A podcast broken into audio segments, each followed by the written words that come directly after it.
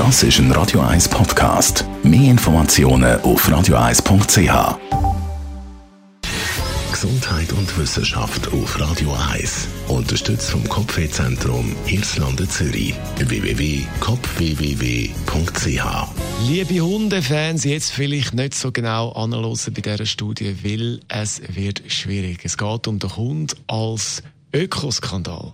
Wissenschaftler von der Technischen Universität Berlin haben die Ökobilanz von unserem Lieblingshaustier, einem Hund, ausgerechnet und es sieht nicht gut aus. Nein, gar nicht gut. Die Haltung von einem mittelgroßen Hund löst einen CO2-Ausstoß von 8,2 Tonnen aus. Das sind umgerechnet 13 Hin- und Rückflüge von Berlin nach Barcelona zum Beispiel. Sie fragen sich ja, wie kann denn das sein?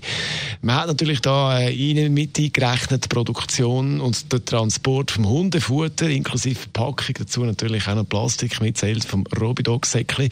Bei fast allen Parametern, die man da mit gerechnet hat, ist mit 90 Prozent Hundefutter das grösste Problem, wenn es um die Umweltbelastung geht. Dazu sagen Forscher, wenn es um die Fleischproduktion geht, bei diesen Hundefuttersachen, da äh, ist natürlich dann meistens nicht irgendwie Fleisch vom Bio-Bauernhof drin, sondern eben Massentierhaltung mit den bekannten Problemen. Das also die Forscher, wenn es um die Ökobilanz geht, vom Lieblingshaustier Hund. Und übrigens, ein kleinerer Hund ist besser für die Ökobilanz als ein grösserer. Der Kleine frisst weniger. Radio 1 Das ist ein Radio 1 Podcast. Mehr Informationen auf radio1.ch.